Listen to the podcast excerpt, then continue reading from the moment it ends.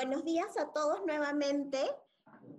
Eh, muchas gracias por su, por su participación en este webinar laboral. Mi nombre es Cristina Oviedo, consejera del Estudio Payet.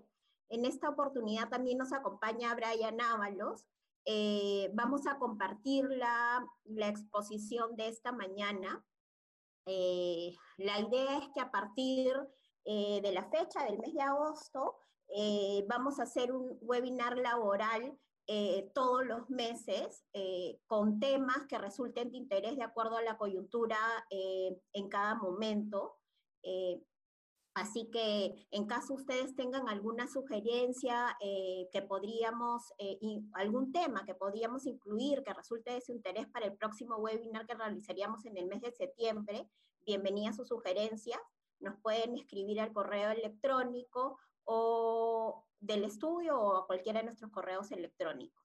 Em, bueno, vamos a dar inicio a este, a este webinar laboral sin antes eh, quiero mencionarles que acuérdense que toda la información vinculada no solamente a derecho laboral, sino a cualquier este, rama del derecho que tiene que ver con la coyuntura actual del COVID-19 o cualquier norma de interés, siempre está colgada y actualizada en la página web del estudio. Tenemos un portal del COVID-19 donde hay información relevante.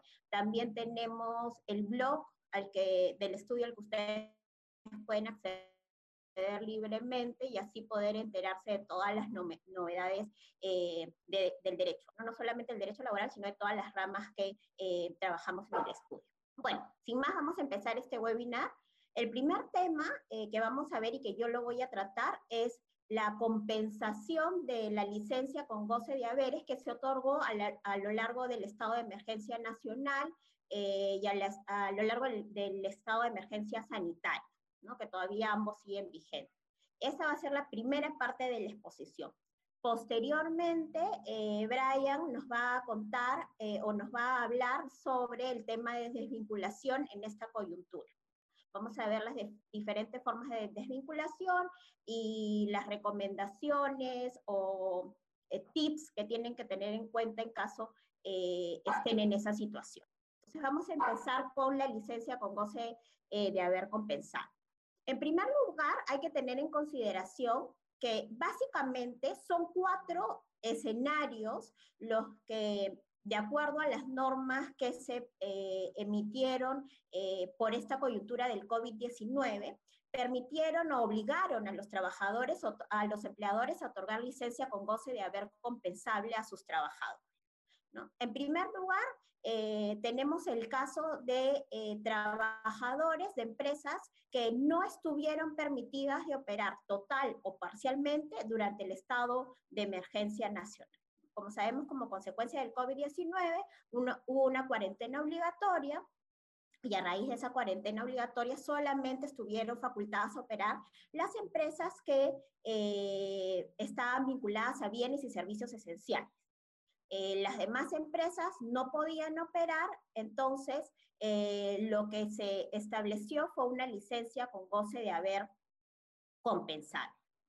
¿En qué casos operaba esta licencia con goce de haber? Cuando eh, los trabajadores no podían realizar trabajo remoto, ya sea por la naturaleza de sus actividades, es decir, que para la realización de sus actividades era esencial que los trabajadores estén de manera presencial en el centro de trabajo o eh, también por motivos económicos, eh, porque la empresa no podía afrontar esta licencia con goce de haber por motivos económicos debido a la coyuntura del COVID-19. Esta obligación está vigente durante todo eh, el estado de emergencia nacional, ¿ok?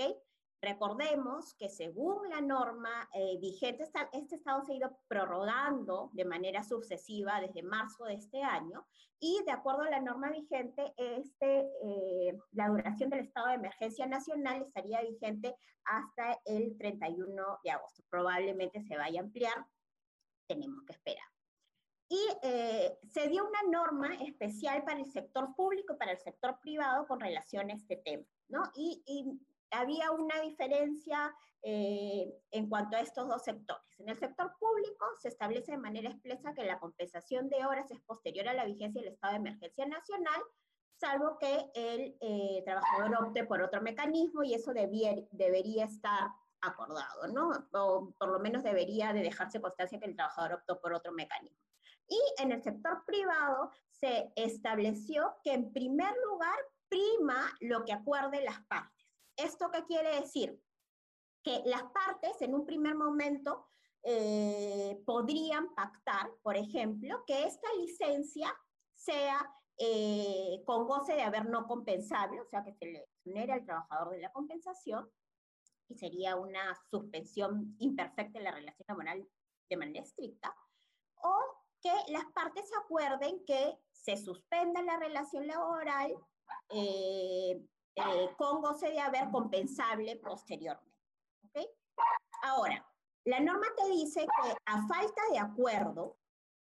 A falta de acuerdo, eh, ya sea eh, si no se ponen de acuerdo si es una licencia compensable, no se ponen de acuerdo si es una licencia eh, sin compensación, no se ponen de acuerdo respecto del mecanismo de compensación, de la oportunidad de la compensación, a falta de ese acuerdo, correspondería la compensación de horas posterior al estado de emergencia nacional, ¿okay? posterior a la vigencia de este estado de emergencia. Hay que tener en cuenta que la norma que reguló la suspensión perfecta de labores establecida a raíz del COVID-19 eh, o emitida a, través del, del COVID, a raíz del COVID-19 estableció que aquellas empresas que por la naturaleza de las actividades o por eh, la grave afectación económica que atravesaba no podían eh, realizar trabajo remoto o licencia con goce de haber, eh, podían adoptar medidas alternativas para preservar el vínculo laboral y la percepción de remuneraciones, siempre privilegiando el acuerdo entre las partes. ¿okay? Entre estas medidas alternativas hay, se podría, por ejemplo, eh, otorgar vacaciones ya, generadas, ya adquiridas y no gozadas, eh, acordar el adelanto de vacaciones, acordar la reducción de la jornada y la remuneración, acordar solo la reducción de la remuneración. Hay diferentes medidas alternativas cuando estamos en este escenario. El otro grupo respecto del cual hay que tener cuidado y, y, respecto del cual la norma estableció la obligación de otorgar licencia con goce eh, de haber durante el estado, en la emergencia sanitaria. Ojo, que acá hay una diferencia. En el primer grupo, aplica la licencia con goce durante la vigencia del estado de emergencia nacional. En el segundo grupo, que es los trabajadores que forman parte del riesgo, esta licencia aplica durante la emergencia sanitaria que sabemos que por lo menos hasta el momento está vigente hasta septiembre de este año, 7 de septiembre si no mal recuerdo.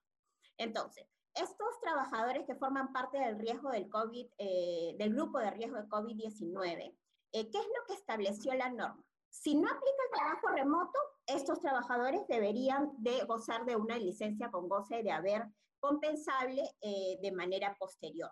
¿No? se estableció que el empleador puede exonerar al trabajador de la compensación. En realidad, en cualquier escenario, el, el empleador puede exonerar al trabajador de esta compensación se estableció que también la persona que está sujeta a una modalidad formativa laboral y que también pertenece al grupo de riesgo, durante la emergencia sanitaria también tiene derecho a eh, una licencia con goce de haber, o sea, tiene que seguir percibiendo su subvención em, y luego lo, lo, eh, lo tendrá que compensar.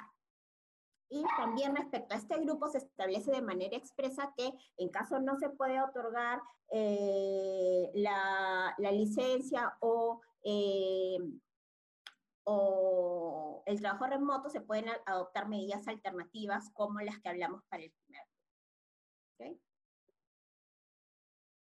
El tercer grupo es los trabajadores con discapacidad. Durante, esta coyuntura se emitió una norma especial para este, estos trabajadores que establecía de manera expresa que si no se aplica el trabajo remoto durante la emergencia sanitaria respecto de estos trabajadores o no hay acuerdo entre las partes para aplicar el trabajo remoto, ojo, esto es una precisión importante que hay que tener en consideración. para los trabajadores con discapacidad, el trabajo remoto solamente aplica si hay acuerdo entre las partes, se requiere acuerdo entre las partes, a diferencia de del, digamos, de trabajadores que no sufren de alguna eh, discapacidad. En este caso se requiere acuerdo de las partes. Entonces, si no se aplica el trabajo remoto o no hay acuerdo entre las partes para realizar este trabajo remoto, lo que ocurre es que se debe de, otorgar, o el empleador tiene la obligación de otorgar una licencia con goce de haber compensable al culminar la emergencia sanitaria. Estamos hablando en este caso también de la emergencia sanitaria y no del estado de emergencia nacional. Eh, en este caso en particular, se ha establecido que la compensación de las horas no debe afectar las condiciones de salud de la persona con discapacidad. Esto es sumamente importante al momento de establecer la compensación para este grupo de trabajadores. Y una precisión muy importante es que esta, estas facilidades, digamos, alcanzan no solamente a los trabajadores con, con discapacidad propiamente dicho, sino también a los familiares hasta el cuarto grado de consanguinidad o segundo de afinidad que tengan bajo su cuidado, tienen que ser eh, ellos los únicos que tengan bajo su cuidado a una persona con discapacidad, ya sea que esté diagnosticada con COVID-19 o que pertenezca al grupo de riesgo del COVID-19. En este caso hay que acreditar tanto la condición de discapacidad que puede ser eh, acreditada por el, por el carnet de discapacidad, el registro eh, de esta persona en el Registro Nacional de Personas con Discapacidad, un informe médico e incluso la norma establece que en caso no se tenga ninguno de estos documentos, inclusive se podría presentar una declaración jurada eh, mediante la cual se declare que se trata de una persona con discapacidad y esta declaración jurada está sujeta a fiscalización posterior. Eh, asimismo, en el caso de los familiares, familiares, había que acreditar que ellos son los únicos que están bajo el cuidado de una persona con discapacidad. Y por último, el cuarto grupo de trabajadores respecto de los cuales existe esta obligación de otorgar una licencia con goce de haber son los trabajadores con familiares directos diagnosticados con COVID-19 o que formen parte del grupo de riesgo en ambos supuestos siempre y cuando no estén hospitalizados. ¿A quiénes aplica esta licencia? Solo a los trabajadores que eh, laboren de manera presencial o manera remota eh, y que tengan y que sean el único sustén, el único cuidador de estos eh, familiares directos diagnosticados con COVID o que pertenecen al grupo de riesgo. Esta norma está vigente durante o esta obligación durante la emergencia sanitaria, no durante el, el estado de emergencia nacional, que ya hemos dicho son eh, dos estados distintos con vigencia distinta. ¿Okay? ¿Cuáles son estas facilidades que tienen estos trabajadores. En primer lugar, obviamente la licencia con goce de haber sujeta compensación posterior según lo acuerden las partes. En este caso, las partes se ponen de acuerdo también respecto del mecanismo de la compensación, de la oportunidad de la compensación. Podría pasar también que el empleador exonere de la obligación de compensar a los trabajadores. Asimismo, eh, otra facilidad que pueden gozar estos trabajadores es por ejemplo, la reducción de la jornada sujeta a compensación posterior, reorganización de horarios de trabajo, eh, permisos temporales también, ¿no? Eh, o sea, ¿eso qué quiere decir? Que se puedan ausentar unas horas dentro de, eh, de su horario de trabajo, según el acuerdo al que lleguen las partes. ¿Qué pasa si no se llega a un acuerdo?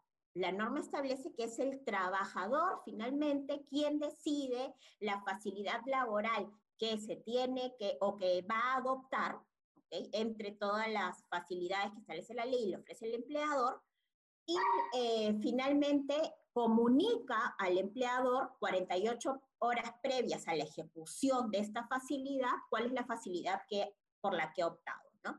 Y adjuntando siempre eh, o acreditando siempre que esté en esta situación en particular. En este caso tendría que acreditar, por ejemplo, que, eh, es el único eh, cuidador de un familiar directo diagnosticado con COVID o que pertenece al grupo de riesgo, eso se hace a través de una declaración jurada, sujeta también a fiscalización posterior, también tendría que acreditar el diagnóstico de COVID de este familiar directo si está en esa situación, o eh, algún certificado que acredite que el familiar pertenece al grupo de riesgo. Entonces, estos son los cuatro supuestos eh, que fueron regulados durante la coyuntura del COVID-19, respecto de los cuales el empleador tenía la obligación de otorgar una licencia con goce de haber compensado. ¿no? Tener en cuenta, ojo, que hay, hay particularidades en cada, en cada grupo de trabajadores, la vigencia también es distinta, algunos están sujetos a la vigencia del estado de emergencia nacional, otros al estado, a la emergencia sanitaria, que son supuestos distintos. Una vez dicho esto, ahora vamos a entrar a hablar cuáles son las alternativas con las que contarían las empresas para compensar las horas, ¿no? Eh, en un primer lugar, vamos a hablar las alternativas con las que cuentan durante la vigencia de la relación laboral y en un segundo escenario o, en un posterior momento vamos a hablar sobre las alternativas que se contarían al momento del cese. ¿no? Eh, primero, estas alternativas podrían ser aplicables durante la vigencia de la relación laboral. Básicamente hemos detectado estas alternativas.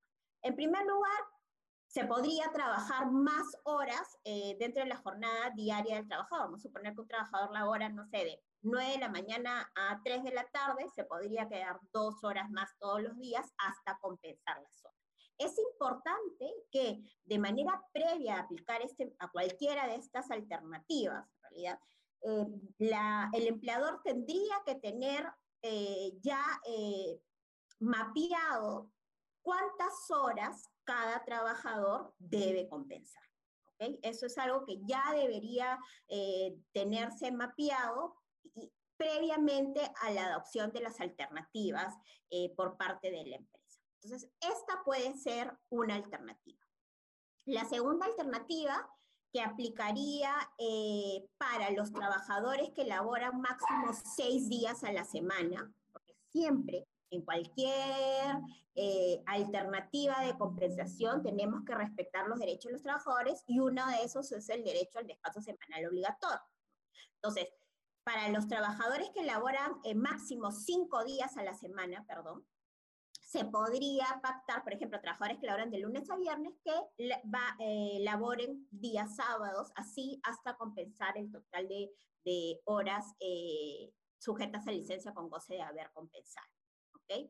Em, luego tenemos el supuesto de las capacitaciones que se otorgan fuera de la jornada, o sea, también se podría compensar las horas con estas capacitaciones. Evidentemente estamos hablando de capacitaciones vinculadas a las labores, a los objetivos de la organización, ¿no? podríamos hablar de, por ejemplo, capacitaciones en seguridad y salud en el trabajo, capacitaciones en temas de hostigamiento sexual, en cualquiera eh, capacitación vinculada con eh, la relación laboral.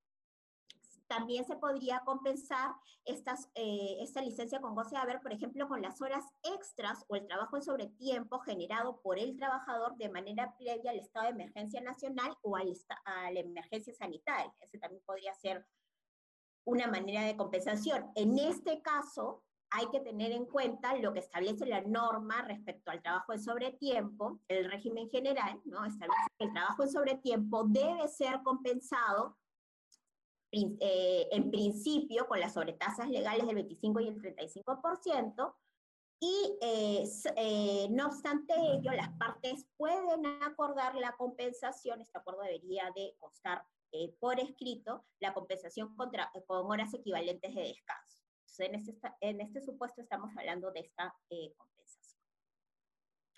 Eh, también se podría compensar con vacaciones ya adquiridas y no gozadas por el trabajador o eh, con vacaciones adelantadas por generarse. En este caso, en este último caso, en el supuesto de vacaciones adelantadas, hay que seguir las formalidades establecidas en el régimen legal general eh, que regula el tema de vacaciones y que establece que esto debe ser por acuerdo entre las partes. No hay que olvidarnos de las eh, formalidades que hay que cumplir. También eh, se podría compensar ya con, digamos, de manera, con montos de dinero, con beneficios, ¿no? eh, con, por ejemplo, con bonos, eh, con algún beneficio adicional que la empresa otorgue a sus trabajadores. En este caso es mejor, es recomendable tener un acuerdo con el trabajador en este sentido. Se podrían establecer porcentajes, ¿no? Eh, compensar también con el pago de gratificaciones legales, CTS, utilidades o cualquier beneficio que le corresponda al trabajador, y con la liquidación de beneficios sociales que vamos a ver ese tema de manera posterior cuando hablemos de las alternativas para compensar las horas al momento del cese. En el caso de la compensación dineraria, digamos, es recomendable tener un acuerdo con los trabajadores porque eh, recordemos que en estricto cualquier descuento de, las remuneraciones o beneficios sociales de los trabajadores debe contar con la aceptación del trabajador. Y siempre acuérdese respetando el tema de la remuneración mínima vital. Eh, este cuadro resume algunas eh, situaciones especiales que hay que tener en cuenta al momento de empezar horas, sobre todo con el tema de los, eh, de los trabajadores que pertenecen al grupo de riesgo, los trabajadores eh, part-time, los trabajadores part-time y eh, los trabajadores que no están sujetos a fiscalización, ¿no? Porque, por ejemplo, respecto a los trabajadores no sujetos a fiscalización, evidentemente hay algunas alternativas que no van a ser aplicables por, por ejemplo, ser trabajadores que no están sujetos a una jornada de trabajo. Entonces, las alternativas 2 y 3, que es horas adicionales a la jornada diaria, días de trabajo adicionales a la jornada semanal, no van a ser aplicables, ¿no? En el caso, tampoco podrían ser aplicables para el contrato parte porque podrían desnaturalizarse. Eh, una pregunta que siempre nos hacen es, ¿se podría em, eh, eh, pactar eh, las horas de trabajo adicionales a la jornada de los trabajadores part-time para compensar las horas, sí, pero hay que tener en cuenta que hay que tener un acuerdo y ver las formalidades para no desnaturalizar este contrato. Es muy importante no desnaturalizar las modalidades contractuales que usamos con nuestros trabajadores. Luego, eh, en el caso del grupo de riesgo, hay que tener en cuenta que cualquier compensación con trabajo adicional siempre tiene que hacerse cuidando eh, el tema de la salud de los trabajadores. Entonces hay que pasar por, es recomendable pasar por evaluaciones médicas, por ejemplo, para, eh, para determinar si este trabajo adicional podría eh, afectar o no su condición de salud o agravar.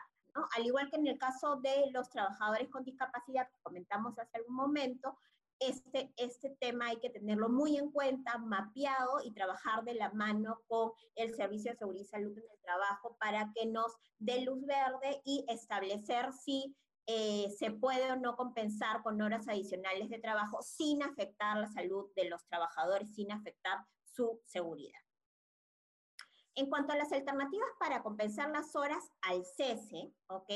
Eh, ya estamos hablando básicamente de eh, compensación que se podría realizar con eh, los beneficios incluidos en la liquidación de beneficios sociales, ¿no? Eh, generalmente estos beneficios son vacaciones truncas, gratificaciones truncas, STS, pago de indemnización por despido arbitrario, cualquier otro eh, beneficio incluido en la, liquidación, como podría ser el tema de eh, una liberalidad, una gratificación extraordinaria, algún bono por cese. En este caso, como se los dije anteriormente, al tratarse de una compensación dineraria, es es recomendable tener la autorización expresa del trabajador para realizar estos descuentos, ¿no? Ojo que en el caso de la CTS sí hay una norma especial que establece que no se requiere este consentimiento del trabajador cuando eh, en el caso que el trabajador le adeude sumas de dinero al empleador. ¿no? En este caso, el, empleador puede hacer este descuento unilateralmente de, eh, de, este beneficio, particularmente de la CTS, estamos hablando solo de la CTS, y eh, lo puede descontar de aquella suma de dinero que vaya a incluir en la liquidación de beneficios sociales por concepto de CTS, o sea, la CTS devengada luego del último depósito de CTS a la entidad financiera. Incluso si es que este monto no alcanza para cubrir esta deuda, el empleador podría, al momento de emitir la carta dirigida a la entidad financiera en donde se deposita la CTS, podría eh, indicar que el trabajador la deuda una cierta cantidad de dinero para que al momento de que el trabajador retire su CTS, no le den esa suma, eh, esa suma y, esa, y el depositario se le entregue directamente al empleado. ¿ok? Tener en cuenta esta particularidad respecto de este beneficio, porque finalmente podríamos estar hablando de una, de, de una, una, suerte de, que esta licencia con goce eh, de haber compensable es una suerte de adelanto de remuneraciones, entonces podríamos encajarlo dentro de esta, de esta norma de CTS. Es un tema que se debería de evaluar. Para todos los otros casos es recomendable tener una autorización escrita por parte del trabajador eh, permitiendo este descuento de, de, de sus beneficios. Hay que tener en cuenta que para el sector privado no se ha establecido una norma como sí se ha establecido en el caso del sector público, eh, en el sentido de qué hacer cuando un trabajador se desvincula ¿no? de, la empresa y todavía adeuda horas que deben ser compensadas. En el sector público tenemos que el decreto de urgencia 078 de 2020, que reguló o regula de manera expresa estos supuestos, ¿no? Y eh, da alternativas, ¿no? Por ejemplo, en el caso del sector público, si el cese se produce por factores ajenos al trabajador, por ejemplo, estamos hablando de fallecimiento del trabajador o que ya llegó al límite de edad para jubilarse, en este caso la, establece que la compensación de horas se debe realizar con las horas extras generadas con anterioridad y que todavía no han sido pagadas, eh, con capacitaciones fuera de la jornada laboral y si no alcanza, se exonera al trabajador de esta compensación. ¿ok? El segundo supuesto que regula esta norma es si el cese se produce por renuncia o no renovación del contrato. En este caso igual, la compensación primero se debería hacer con las horas extras ya generadas, con, la, con, con las capacitaciones realizadas fuera del, horario de trabajo. Si eso no alcanza para compensar las horas, las horas este, de la licencia con goce de haber, eh, se establece que esta compensación se va a realizar en la siguiente vinculación laboral que tenga este trabajador con cualquier entidad del Estado. ¿ok? Eh, hasta el 31 de diciembre del 2021. Si hasta el 31 de diciembre del 2021 no se lograra esta compensación o la compensación total, el saldo ya se, se establece en la liquidación de beneficios sociales y se establece un registro de horas compensables adeudadas. ¿no? Y finalmente en esta norma se regula el cese del trabajador por aplicación de sanción de sanciones administrativas judiciales, en este caso se establece que igual la compensación en primer lugar es con horas extras, con capacitación ejecutada fuera del horario de trabajo y en caso eso no alcance, en caso existe un saldo por compensar, entonces se procede con el descuento de la liquidación de beneficios eh, sociales de manera unilateral, o sea, ahí en ese caso no se requeriría acuerdo con el trabajador. Y si eso no alcanza, se, se eh, deja constancia de este saldo, la liquidación de beneficios sociales y también se registra en este registro especial que se ha creado para estos efectos. ¿no? Entonces, si bien es cierto, no hay una norma específica para el sector privado, de alguna manera esto nos podría marcar la pauta para el sector público y eh, podríamos eh, ver cómo es que sería válido establecer esta compensación al momento del cese. Eh, hay que tener en cuenta que ya se, están iniciando fiscalizaciones en esta materia, es decir, SUNAFIL ya está abriendo fiscalizaciones sobre cómo los empleadores o las empresas están compensando eh, las horas correspondientes a la licencia con goce de haber compensable, por lo que hay que tener ordenado este tema. Finalmente, unas, para ya dar el pase a Brian, unas consideraciones a tener en, en cuenta respecto a las compensaciones es mejor contar con acuerdos, siempre es mejor llegar a un acuerdo con los trabajadores antes de actuar eh, de manera unilateralmente, pero ya sabemos que a falta de acuerdo, la compensación es por horas y posterior al estado eh, de emergencia nacional, y en el caso de los trabajadores, digamos, sin ninguna consideración especial como trabajadores con discapacidad, qué sé yo. Eh, acordémonos siempre de respetar los derechos de los trabajadores y uno de ellos, el más fundamental en este caso tener en cuenta, es el derecho al descanso semanal obligatorio, tener en cuenta que todavía hay horas eh, de inmovilización, ¿no? Sobre todo y en algunas regiones más estrictas.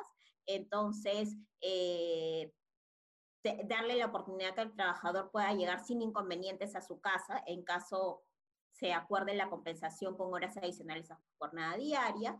Hay que tener en cuenta eso. Y eh, como ya les dije, si el trabajador tiene alguna discapacidad o estamos ante trabajadores de riesgo, tener en cuenta al momento de la compensación hay un tema adicional que evaluar, que es el tema de su salud, ¿no? Ver que esta, el mecanismo de compensación no agrave su salud y por eso hay que trabajar con el Servicio de Seguridad y Salud en el trabajo de la empresa.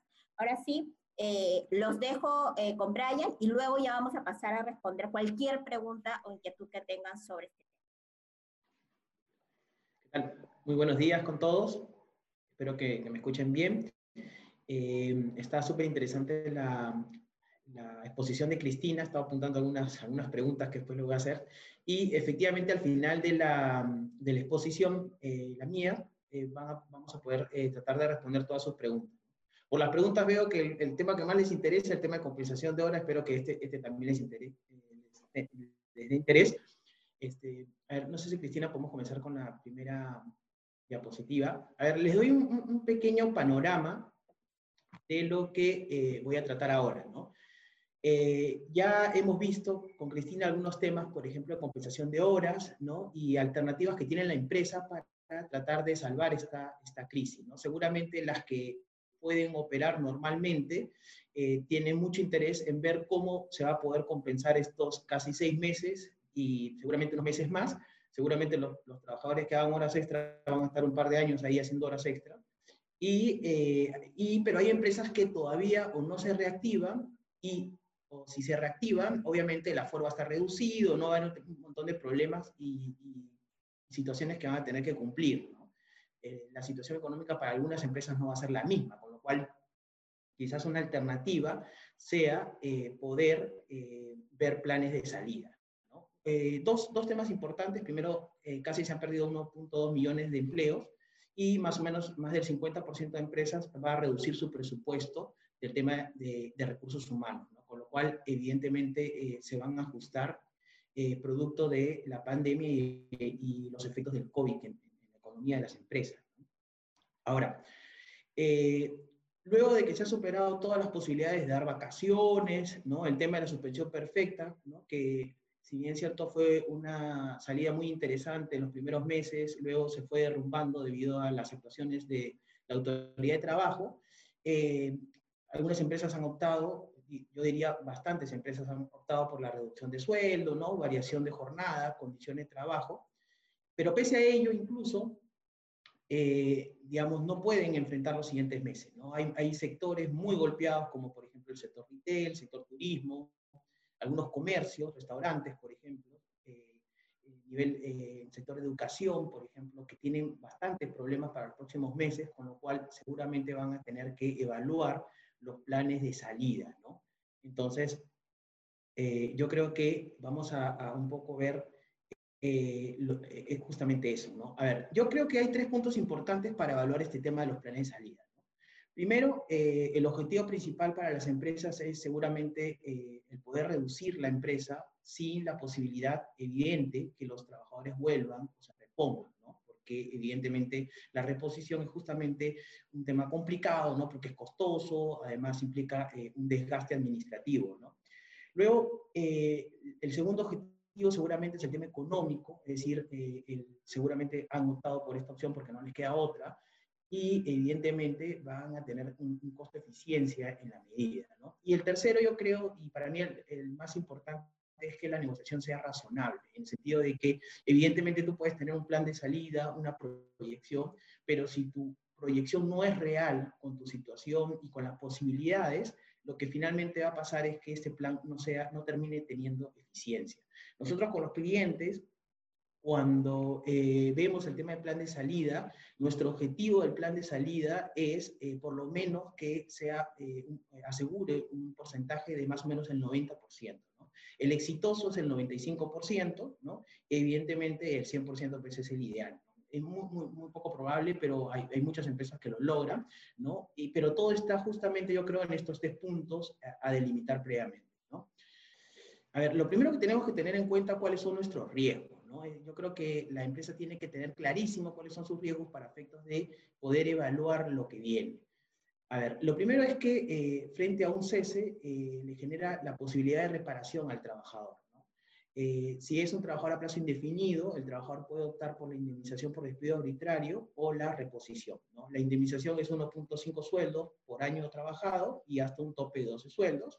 Y en el caso eh, del sujeto a modalidad, la indemnización es 1.5 por mes dejado de trabajar hasta un tope de 12 sueldos. Y también eh, puede optar por la reposición. Ojo que la reposición no solamente es el, reingreso del trabajador a su centro de trabajo, sino seguramente la posibilidad del trabajador poder optar por los devengados, es decir, poder recibir los sueldos y seguramente los beneficios colaterales que ha dejado de percibir entre estos meses. Incluso, por ejemplo, tenemos ahorita algunos procesos de reposición que se han visto afectados con el COVID, porque algunas audiencias estaban programadas, se han reprogramado y evidentemente, eh, digamos, hay un beneficio ahí, en tanto eh, no se reduzca este plazo, ¿no? de percibir los meses por estos, eh, por, estos, por estos seis meses que han transcurrido y no se ha podido llevar a cabo las, las audiencias para poder delimitar el caso. ¿no? Ojo que eh, un tema importantísimo en, en, la reparación o la posibilidad de reparación es que el trabajador tiene 30 días hábiles para solicitar o para cuestionar el despido, ¿no? Eh, en el proceso ordinario, ¿no? Y en acción amparo 60 días. ¿no? Lo importante de los 30 días es porque nos permite delimitar el tiempo de riesgo eh, el más alto que tenemos luego del plan de salida. ¿ok? Con lo cual eh, es importante tomar este plazo. Eh, a partir del COVID, esto también ha cambiado. Cualquier despido que se haya realizado antes del 17 de julio, el, el, plazo vence de los 30 días hábiles. Por ejemplo, si yo no he renovado contratos o he cesado a algún trabajador, digamos, en mayo, como el Poder Judicial estaba suspendido, el plazo también se ha suspendido. Y se ha reiniciado el plazo el 17 de julio. Con lo cual, si ustedes cuentan un poco, el tema de los 30 días hábiles del 17 de julio termina justamente el 31 de agosto. Así que algunos seguramente dirán, uff, faltan un par de días, ojalá que no los demanden en ese plazo, pero más o menos esos 30 días se van a vencer el 31 de julio. Eh, la siguiente, por favor. Otro tema eh, realmente importante eh, para hacer mi plan de salida es tomar en cuenta que la, la, reposición no se aplica a todos. ¿okay? Hay trabajadores de dirección y confianza que el Tribunal Constitucional ha señalado que no les corresponde la reposición. Pero, evidentemente, sí la indemnización por el adecuado protección contra el despido arbitrario. Ahora, hace unos años ha salido un pleno, el séptimo pleno jurisdiccional supremo en materia laboral, que obviamente estuvo en boda, se estuvo discutiendo y hablando muchísimo sobre este pleno, que qué es lo que dice. Dice que a todos los trabajadores originarios de confianza, es decir, que siempre han sido de confianza o de dirección desde el día uno, ¿no? a ellos no les corresponde la indemnización. Es decir, si ustedes sumamos el pronunciamiento del Tribunal Constitucional más este pleno, es decir, a todo trabajador de confianza y dirección no le corresponde nada, ni la reposición ni la indemnización. Y respecto a los trabajadores mixtos, es decir, que fueron ordinarios en un momento, luego fueron ascendiendo y luego ocuparon un cargo de confianza, sí procede la reposición, pero a, su cargo inmediatamente anterior al de confianza o dirección. Eh, nosotros consideramos que este criterio es cuestionable, ¿no? ¿Por qué? Porque obviamente hay un derecho constitucional de adecuada protección contra el despido arbitrario. Entonces, eh, eh, yo creo que es cuestionable.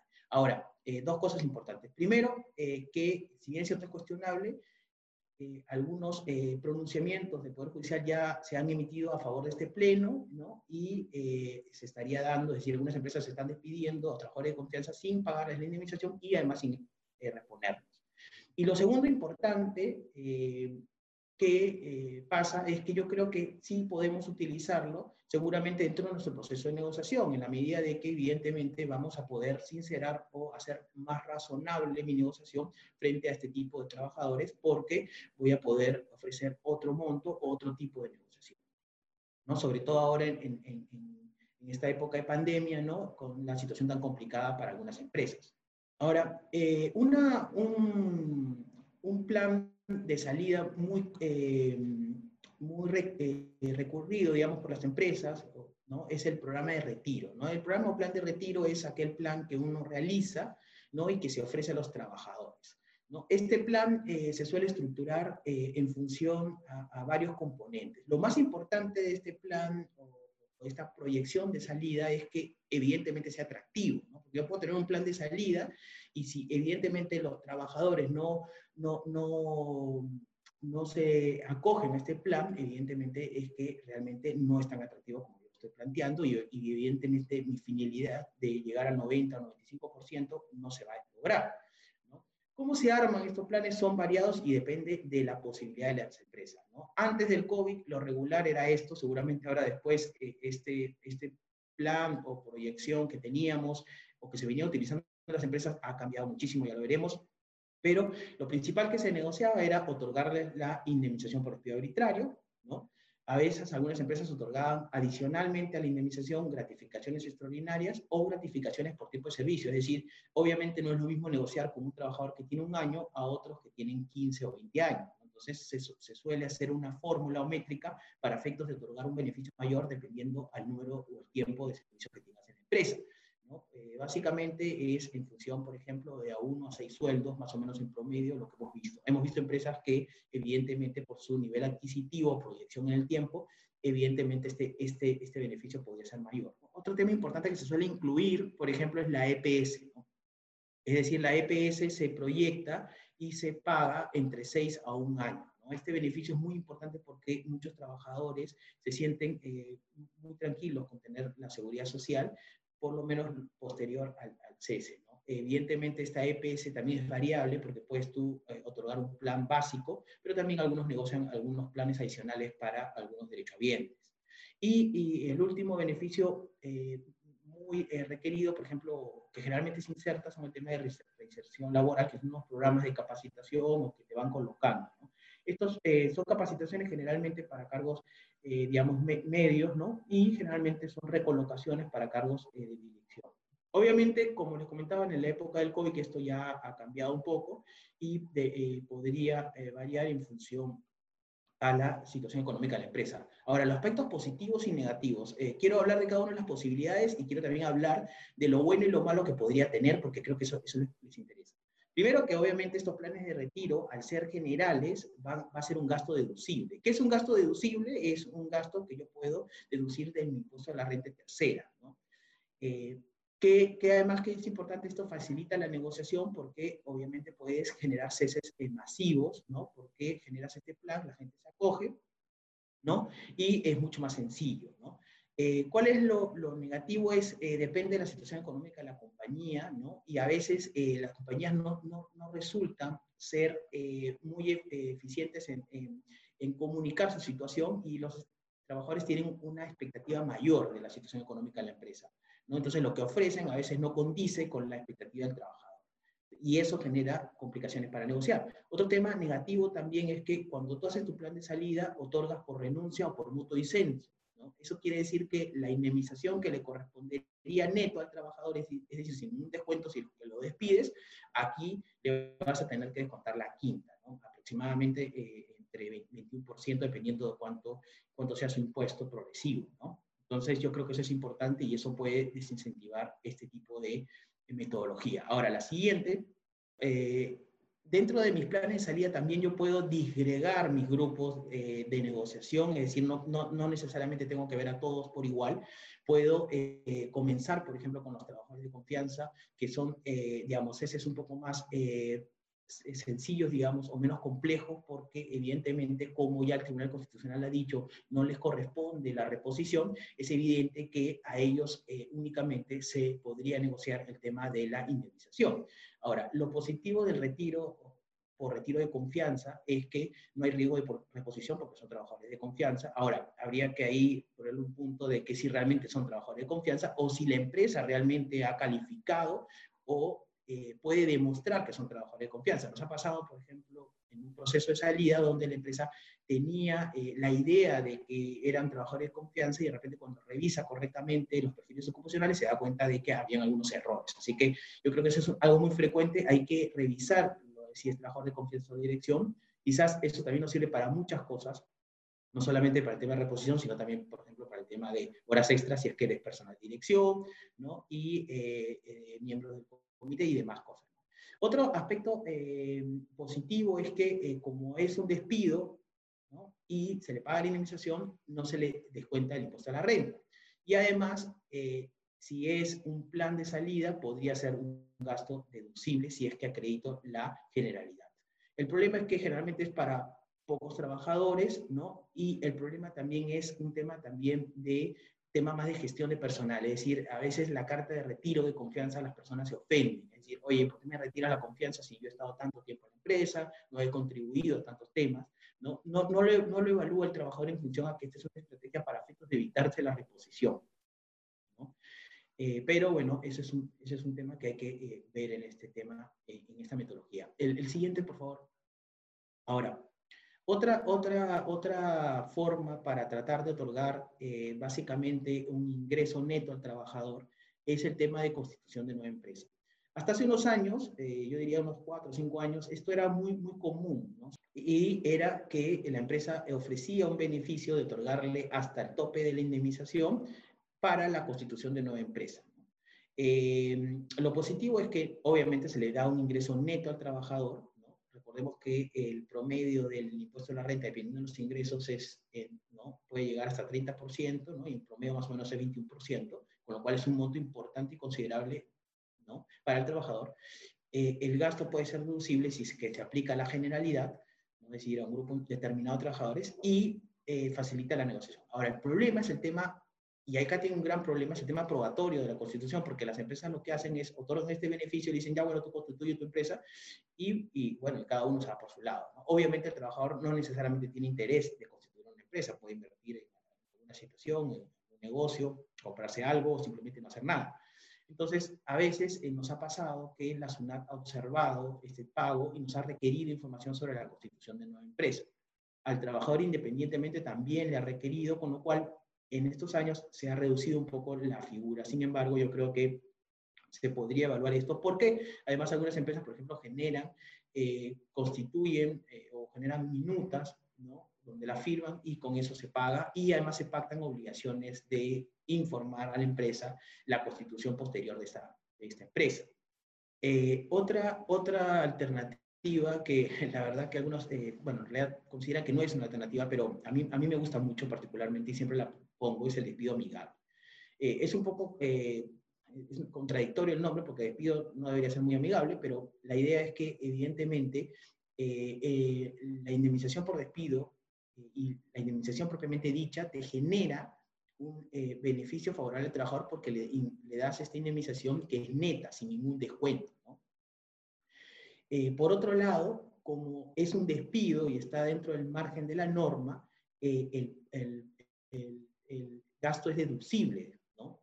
Es decir, no tienes que acreditar la generalidad, es decir, tú despides a una persona y simplemente le pagas la indemnización. Y lo amigable se da en que los documentos que se generan en función a este despido, obviamente no son tan crudos y tan duros como un despido propiamente dicho, sino simplemente es, obviamente, una carta donde se le comunica y se le dice que no eres tú, soy yo o son situaciones particulares y se agradece evidentemente y los documentos tratan de no eh, eh, hacer incidencia en el despido, ¿no? porque evidentemente la palabra despido a la gente no le gusta, ¿no? cuando tú despides a alguien sale una liquidación, no dice despido arbitrario, ¿no? y mucha gente se siente ofendida por la palabra. Entonces este, lo haces, haces una metodología donde lo puedes hacer un poco más flexible y más, eh, más tranquilo para el trabajador. ¿No? Es un gasto deducible, el trabajador no paga impuesto a la renta y el problema es que eh, hay que negociar previamente esta situación, es decir, hay que comentar. Ahora, por último, eh, el cese colectivo, eh, que es una, una, figura que está en la cabeza de muchas personas, ¿no? eh, hay que tener mucho cuidado. Eh, yo creo que la suspensión perfecta previa a este, al COVID, ¿no? por este decreto de urgencia 38-2020, nos ha generado a, todos, incluso a mí, una sensación de, eh, de, digamos, de complicación en estas figuras que en las cuales el Estado tiene que intervenir. ¿no? Entonces, por lo tanto, yo creo que hay que tomarlo con pinzas esta alternativa, pero tiene cosas positivas como ya lo vamos a ver. A ver, hay cuatro, hay cuatro modalidades ese colectivo, ¿no? El caso fortuito, fuerza mayor, económicos, tecnológicos, estructurales, analógicos, la disolución y liquidación de empresa y la reestructuración patrimonial. ¿Ok? Eh, el motivos económicos, tecnológicos, estructurales y analógicos creo que ahorita es el, el, que está, eh, el primero y el segundo son los más importantes, ¿no? Eh, respecto al motivo económico, yo creo que en el 2014 salió un decreto supremo que señalaba que se consideraba motivos económicos creo que muchas situaciones o muchos sectores ahorita están en, este, en este motivo y se podrían sentir eh, que podrían estar en esta causal. Entonces, eh, ahí lo que decía este decreto supremo era que para demostrar el motivo económico se tenía que demostrar pérdidas de la utilidad operativa por lo menos en, tres trimestres consecutivos. ¿no? Creo que más o menos seguramente estamos en esta situación para muchas empresas. ¿no? Eh, que son eh, estructurales, tecnológicos, análogos, son cambios eh, en base a libertad de empresa, estructurales para efectos de cambiar la operatividad de la empresa, ¿no? ¿Y cuál es el, procedimiento a seguir en el, eh, en el cese por temas económicos? Primero, hay una negociación previa con los trabajadores donde la empresa debe informar el, motivo del cese. Debe, además, acreditar el mismo y generar medidas, otras medidas para salir de la situación de cese colectivo. Yo creo que esta primera etapa es la etapa fundamental donde los trabajadores o representantes o el sindicato se les pone la situación económica de la compañía. Es importante, obviamente, antes de ir a esta etapa, que la empresa trabaje eh, la información económica con finanzas o con los departamentos correspondientes para efectos de acreditar en, ¿no? claramente eh, esta información y cómo lo podemos transmitir a los trabajadores. ¿no? Es muy importante los cuadros, las proyecciones, las ventas, y lo más importante es ser realistas con este programa, con, este sistema. Ojo que también podemos trabajar en paralelo con pericias, ¿no? Que vamos a necesitar además en el procedimiento cuando presentemos la solicitud y estas pericias son algunas eh, entidades especializadas que hacen estas pericias y además tienen que estar, eh, eh, tienen que estar, estas auditoras tienen que estar aprobadas por la Contraloría General de la República, ¿no? O sea, no son cualquier empresa. Vamos a ir trabajando con ellos de forma paralela para hacer esta pericia, para acreditar estas pérdidas de estos tres trimestres, ¿no? Y luego explicar a los trabajadores. Cuando eh, la en la negociación eh, directa con los trabajadores incluso se puede eh, pasar a lo que ya hemos conversado anteriormente respecto a estos planes de salida, ¿no? ofrecerle algún tipo de planes de salida, yo creo que es muy útil en la mayoría de casos que tenemos y donde nos enfocamos claramente en, en esta etapa, da excelentes resultados. ¿No? Porque evidentemente sentar al trabajador y su posibilidad de es una suspensión perfecta o un cese colectivo, evidentemente es preferible una buena negociación. Creo que para todas las partes siempre es preferible, ¿no? Entonces, la segunda etapa ya es el de inicio del procedimiento donde la empresa presenta la solicitud, presenta una declaración jurada que señala que se encuentra en esta situación, además presenta también la pericia, esta pericia comentada, y además la nómina de trabajadores afectados, si son sindicalistas, si son sindicalizados, perdón, y, eh, una serie de documentos adicionales. En, esta etapa ya incluso la empresa puede optar por la suspensión perfecta del contrato de trabajo, la suspensión perfecta en el sentido de que los trabajadores no trabajan y yo además no les pago. ¿no? Es automática, es decir, con el inicio del procedimiento es automática la suspensión y además, una cosa importante y que tenemos que tener en cuenta es que la autoridad de trabajo puede verificar esta situación. Hay una directiva que señala, que se pregunta sobre la situación de recontratar a trabajadores, donde señala que si aprobara la suspensión perfecta, luego se acredita que yo he contratado a nuevos trabajadores, ¿no? o he hecho alguna situación irregular que no justifica que yo suspenda los contratos de trabajo, incluso se puede revocar, sin perjuicio que más adelante se resuelva mi cese colectivo. Ojo. Entonces, eh, bueno, esa es la siguiente etapa. Y hay una siguiente etapa y penúltima, que es la conciliación, donde la autoridad de trabajo cita a las partes, ¿no? Antes de emitir una resolución y trata de llegar a un acuerdo. Se pone como un en la negociación. Y la última, evidentemente, ya es la resolución, donde eh, emite resolución en el plazo eh, de cinco días, luego de terminado la negociación con las partes, y emite esta resolución. Si desaprueba, nosotros podemos apelar, tenemos tres días para apelar, y además eh, ya la siguiente instancia tiene cinco días más para resolver. Así que ahí terminaría el tema del cese colectivo, más o menos este mismo procedimiento se aplica para el caso Fortito, porque el caso Fortito tú estás en suspensión perfecta y luego puedes optar por el cese colectivo, tendrías que aplicar el, procedimiento que te he comentado. En el caso de disolución y liquidación, es un cese colectivo más sencillo, eh, primero porque en este, en este caso, en el, disolución y liquidación y reestructuración de empresas, se aplica a todos los trabajadores, a diferencia del caso eh, de motivos económicos, tecnológicos, estructurales, que es al 10% de todo el personal. Eh, se aprueba además con la eh, eh, Junta General de Accionistas, donde liquidan, ¿no? se, se, informa y además se inscribe en registros públicos y luego tú tienes que cesar al trabajador comunicándole evidentemente la liquidación de la empresa. ¿no? Y la reestructuración patrimonial se regula por las normas de eh, a ver, es importante, el éxito del cese colectivo evidentemente es que yo no voy a pagar indemnización por periodo arbitrario, ¿no? pero sí voy a tener que pagar los beneficios truncos. Eh, y eh, hay que tener en cuenta finalmente en este caso que es una buena alternativa, nosotros consideramos en función de que podamos negociar en estos dos caminos. Primero la etapa de negociación directa con los trabajadores o sindicatos o en, una, en la cuarta etapa donde ya hay una conciliación y da muy buenos resultados, sobre todo cuando las empresas ya vienen con un plan de salida. Pero la resolución y emisión favorable eh, de empresas se han dado las tres últimas en entre el 18 y el 19. ¿no? Y antes de eso, hace ocho años no se emitían, o sea, decir, antes del 18, unos ocho años anteriores no se habían emitido ninguna probatoria. Y en esta pandemia, actualmente se han presentado ya algunas eh, ceses colectivos ante la Autoridad de Trabajo y muchos otros están eh, planificando ya, es decir, en las próximas semanas se van a presentar ceses colectivos, seguramente en los próximos meses también, ¿no? Pero todavía no hay ninguna resolución aprobatoria que tengamos conocimiento, ¿no? Eh, la verdad, si me, nos preguntan a nosotros, consideramos que, que, es difícil, ¿no? no es imposible obtenerla, pero es una situación difícil. Yo creo que eh, si tu situación está muy complicada y es la última opción que tienes, eh, quizás te vas, vas, a llegar a este camino, pero la idea es que tengas bajo la manga el plan de salida razonable, proporcional, de acuerdo a tu situación económica. Ahora, últimas cosas para cerrar mi exposición. Cristina, en la siguiente diapositiva. Eh, últimas consideraciones es que obviamente el retiro eh, debe ser voluntario, no existir coacción. Incluso hay una sentencia del Tribunal Constitucional, ¿no? que es la, 4, la 486-2010, perdón, que eh, validó el programa de retiro voluntario, pero evidentemente fue cuestionado este programa porque se publicó, ¿no? se publicó y, el sindicato decía de que había una coerción a los trabajadores, así que lo que dijo el Tribunal Constitucional, lo más importante es que tiene que ser voluntario, tiene que ponerse a disposición de las partes, si el trabajador quiere, acepta, si el trabajador no quiere, no acepta, y esas condiciones son importantes.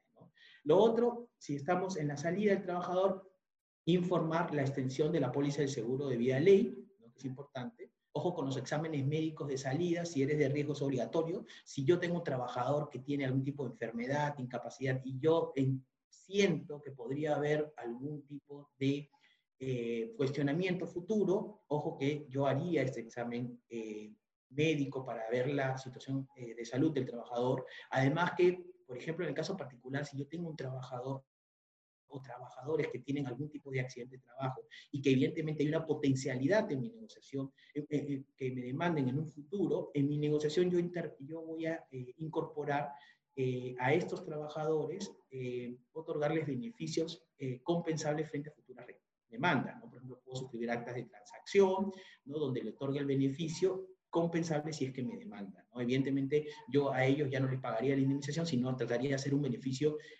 conjunto ¿no? Para que sea eh, más atractivo para el trabajador y además me proteja a mí en un futuro, También, ojo que eh, cuando cesen hay que entregar todos estos documentos de la liquidación, eh, pago, la carta de liberación CTS, y ojo que hay muchas empresas que hemos visto que han hecho sus planes de salida y que han, no han tenido, digamos, digamos, capacidad económica para pagar las liquidaciones o incluso la indemnización.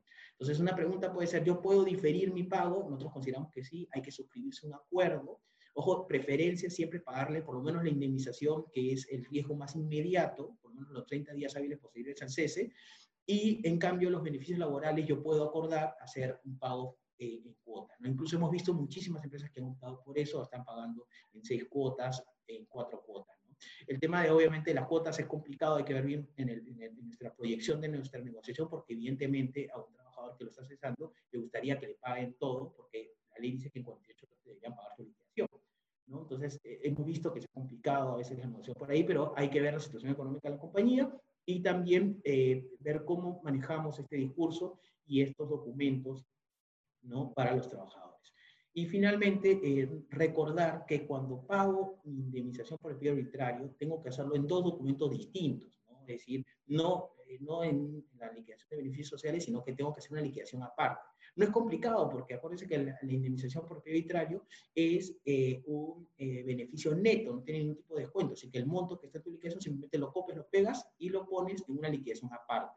Y si es posible hacer pagos diferenciados en dos abonos, en dos cheques, es muy importante. Hemos visto una reposición hace poco donde el juez decía que porque le habíamos incluido dentro de la liquidación la indemnización, él consideraba que el trabajador se había visto forzado a cobrar y que no era válido esa indemnización. Entonces hay que tener mucho cuidado con eso porque a veces podemos haber hecho todo mi plan de salida, le pagamos la indemnización dentro de la liquidación, el trabajador se arrepiente y eh, me demanda dentro de los 30 días hábiles siguientes. Eh, y bueno, eso, eh, eh, eso ¿no? en general. Muchísimas gracias por su atención. Ahora vamos a responder su consulta, ¿no, Cristina? Gracias, Brian, por la, por la exposición súper interesante. Vamos a empezar con un, para no, digamos, salirnos del tema, ya que estamos con, con el tema de desvinculación, vamos a empezar con una pregunta sobre este tema. Consultan si eh, la reposición de, en la caso de la reposición de los trabajadores mixtos, si se dispone la reposición al puesto anterior al de confianza, o sea, un cargo común que, desempeñó antes el trabajador, eh, la remuneración que se asigna es la del puesto al que se le repone o la última remuneración que tuvo en el cargo de confianza. Sí, a ver, ahí, la reposición es el, al, último puesto que tenía antes del cese, ¿no? Eh, evidentemente, claro, si yo no tengo el puesto al cual eh, él está pidiendo reposición y lo pongo en un puesto inferior, lamentablemente voy a tener que pagar lo mismo. Entonces, quizás ahí eh, lo que va a pasar también es que acuérdate que no, no se aplican los beneficios sujetos a condición. Por ejemplo, si es, tiene una, una comisión y no la genera, no, no se le va a pagar, pero sí respecto al básico va a ser el mismo. De acuerdo. Y si preguntan también si un trabajador laboró para varias empresas vinculadas, ¿no? Dicen tres empresas vinculadas. Al despedirlo se debe tomar en cuenta eh, todos los años que laboró para todas las empresas al momento de calcular la indemnización. E, Esa es una excelente pregunta. A ver, si son empresas vinculadas, eh, hay un principio de continuidad. Es decir, eh, si el trabajador ha estado en una empresa, luego en otra, y eso se llama una, especie de ruleta.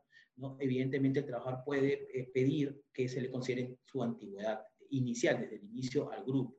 Ahora, también tener en cuenta que un grupo económico lo que genera o el efecto es la responsabilidad solidaria, es decir, porque es, normal que exista un grupo de empresas, hay muchos grupos de empresas, pero ahora hay otra figura distinta que se llama fraude a la ley, donde en realidad no es un grupo de empresas, sino es una sola empresa, ¿no? disgregada en, en, personas jurídicas, pero no son personas jurídicas distintas. Creo que el ejemplo más, más, más claro, por ejemplo, es si uh, Abacu, por ejemplo, que todos conocemos, eh, un trabajador trabaja en la cervecera y quiere incorporarse en algunas otras empresas, o por ejemplo el Banco Continental, que, que tiene hoteles, o sea, obviamente trabajador, ningún trabajador del banco va a quererse reincorporar en algunos hoteles que tiene ese grupo porque evidentemente son totalmente autónomas e independientes. O sea, es válido tener un grupo de empresas, ¿no? pero sí, además yo acredito que en este grupo de empresas ha habido continuidad ¿no? y además hay fraude, obviamente todo el periodo se aplica. Ok, ahora vamos a contestar algunas preguntas sobre compensación y volvemos al tema de la desvinculación. Eh, para dar respuesta a la mayor cantidad de preguntas, lo que voy a hacer a continuación es em, conversar sobre algunos puntos específicos eh, vinculados a las preguntas que han hecho. Por ejemplo, si preguntan si es posible eh, o cómo aplica la compensación de horas teniendo en cuenta de nuevo esta eh, restricción de elaborar los días domingos, ¿no?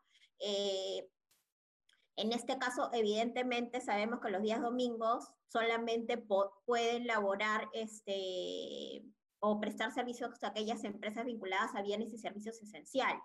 Entonces, solamente se podrá compensar eh, en aquellas empresas y no en otras porque todos estamos obligados a respetar esta inmovilización de los días domingos.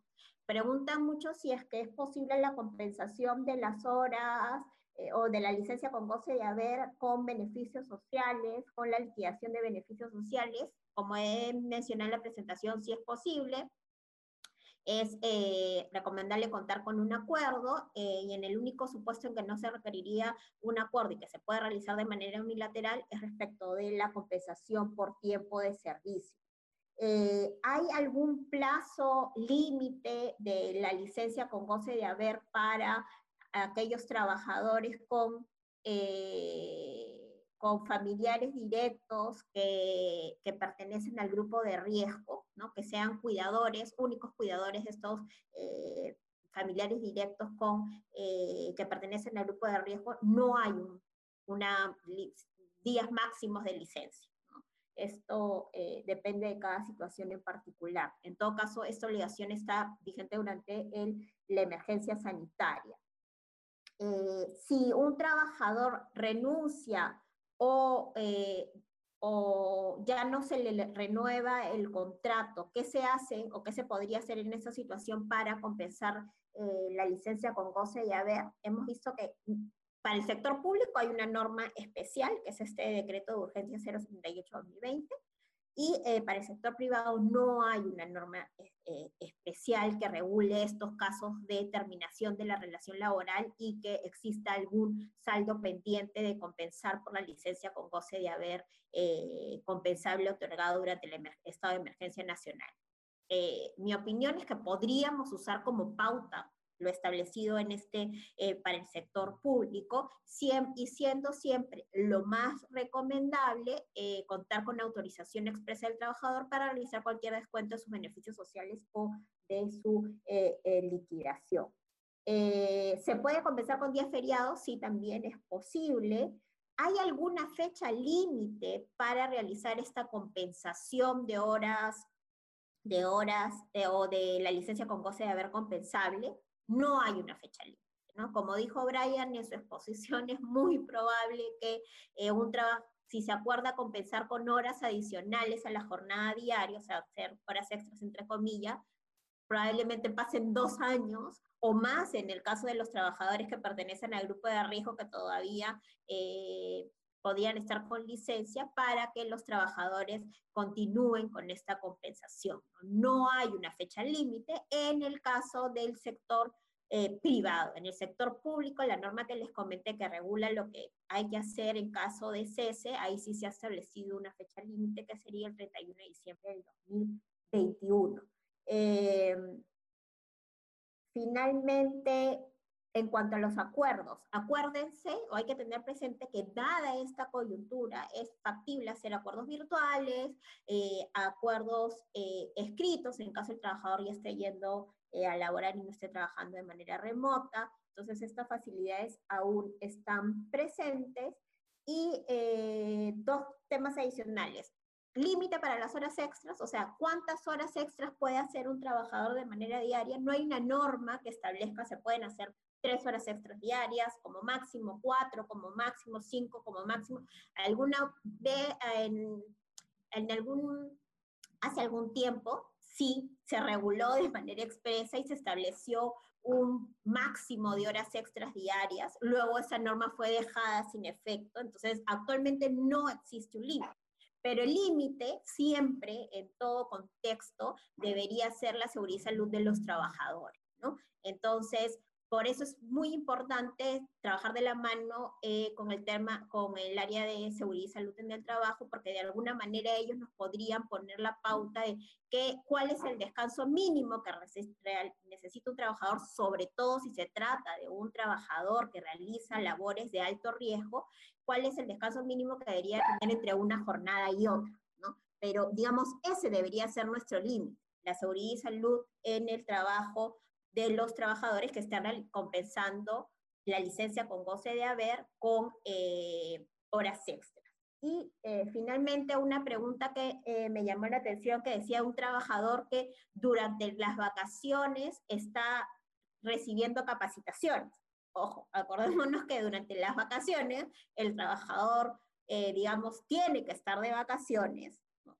o sea, no está a disposición de su empleador, tiene que descansar, entonces durante las vacaciones en estricto, así como no eh, puede prestar servicios para el empleador, tampoco debería estar recibiendo capacitaciones eh, de parte del empleado. Ahora sí regresamos al tema de, de los ceses. Eh, Brian, ¿has visto alguna pregunta que te parezca interesante o te, te la formulo yo?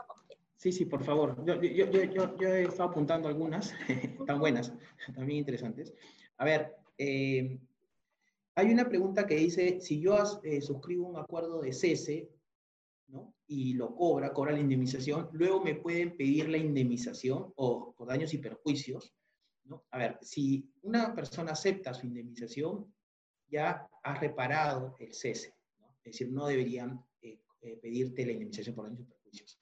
Sobre este punto, ojo que es común que muchos trabajadores cuando te demanden la indemnización o incluso la reposición, te plantean la indemnización por daños y perjuicios. Generalmente cuando es indemnización es daño moral. Eh, hasta un tiempo no se daba, luego se comenzó a dar, entonces hay que tener cuidado. Hay una sentencia que dice claramente que solamente debería proceder, y lo cual yo considero que es correcto, si es que además el trabajador recibe, eh, debe recibir la indemnización, demuestra que ha habido una afectación constitucional adicional que justifique otorgarle una indemnización adicional a la ya que está tasada y que se está reclamando. Entonces, eh, ya está. Por ahí vi una pregunta que decía, por favor, explique más sobre el mutuo disenso, la suma graciosa. Eh, el mutuo disenso o la carta de despido para los planes incentivos de negociación es más o menos lo mismo, porque en un mutuo hay un acuerdo de voluntades y en la carta de renuncia es individual. Una cosa importantísima sobre, sobre el mutuo y la carta de despido. Muchas empresas en el mutuo suelen incluir una gratificación o liberalidad e incluso le ponen lo compensable bajo el artículo 57.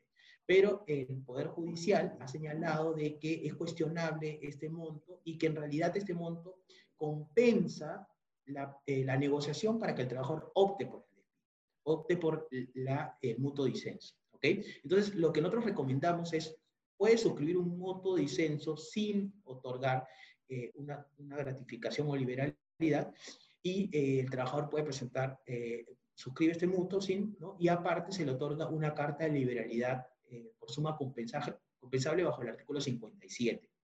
También otra cosa que se hace es que se suscribe el mutuo disenso o se presenta presenta la carta de renuncia y aparte, con fecha posterior, se suscribe un acta de transacción donde se acuerda, con una, se le otorga una liberalidad para compensar algún adeudo, ¿no? alguna suma. Incluso, por ejemplo, yo creo que lo comentaba en, mis consideraciones finales, que si tenemos un trabajador que ha tenido un accidente o una enfermedad profesional y obviamente nos puede mandar o hay algún, algún adeudo importante que se pueda generar, lo recomendable es que su plan de salida principalmente sea eh, otorgarle toda la suma, incluido la suma de la indemnización, en una carta de liberalidad o en una acta de transacción compensable. ¿Ya? Ahora, por ahí preguntaban también si tengo el sueldo reducido, ¿no? Y voy a liquidar al trabajador en estos planes de liquidación, ¿con qué sueldo lo liquido? Obviamente, si ya le eh, pacté una reducción de sueldo, el sueldo que aplica para el cálculo de su liquidación y beneficios laborales es el último sueldo percibido, ¿no? Eh, es más, incluso eh, he visto un caso por ahí, hemos visto, y, ha complicado la negociación porque se había pactado esta reducción de sueldo, la empresa no podía continuar y tuvo que ofrecer estos planes de salida. ¿no? Entonces, ¿qué pasó? Que evidentemente los trabajadores decían, bueno, ya está bien, eh, la indemnización, pero calcúlamela al 100%, no a la reducción que me has calculado. Entonces se generó un, un conflicto ahí complicado para poder terminar con esa negociación. Así que mucho cuidado cuando hagamos nuestro plan de salida si tenemos reducción de sueldo, porque con lo que se va a calcular la indemnización o los beneficios laborales va a ser con el último sueldo, salvo que haya pactado algo distinto. ¿Ok? Eh, ahora, eh, por ahí vi una consulta también de una persona que decía, ¿qué pasa si tengo un operario de 63 años, ¿no? Y, y además parece que fuera de riesgo porque tiene algunas complicaciones en su salud, ¿no? Porque acuérdense que el, tema de riesgo se ha flexibilizado y ahora es a partir de los 65, ¿no? Pero eh, por, algunas enfermedades podría estar dentro de ese grupo. Y tener cuidado con el tema del trabajador de riesgo de los CESE, ¿no? Porque si yo lo despido, trabajador incluso no solamente podría pedirme la indemnización, sino la reposición. Y en ese caso particular le faltan dos años para su jubilación. Quizás habría que ver eh, de generar una negociación en función a este tiempo que le falta para terminar su, para obtener una pensión ¿no? considerando que ya le falta poco, y, ver si es eh, posible. Ojo que si se negocia con un trabajador de riesgo, él presenta su carta anuncia o un mutuo disenso, no hay ningún tipo de riesgo, ¿no? porque obviamente hay un acuerdo para la extinción del vínculo. Esa es la que yo he podido revisar, no sé si tienes alguna otra.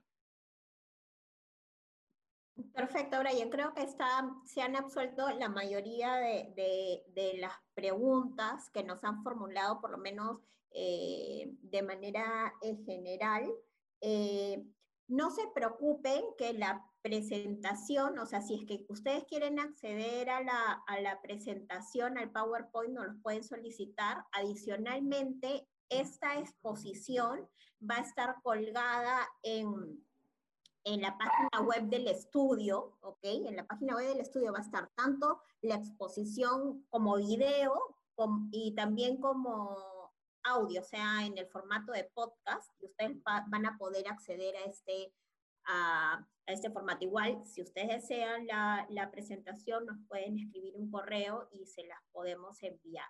¿no? Eh, finalmente, eh, para comentar que en caso tengan alguna otra consulta eh, con relación a este tema o cualquier otro tema, no duden en, en escribirnos a nuestros correos. Nuestros correos están eh, también en la página web del estudio, ahí pueden encontrar el correo de todos los abogados y el contacto en general de todas las personas que eh, trabajamos en el estudio. No se olviden tampoco de visitar eh, la página web del estudio, el portal COVID que está ahí y el blog del estudio donde constantemente vamos a subir, estamos subiendo información y actualizando la información no solamente del COVID, sino de todos los temas de la coyuntura actual.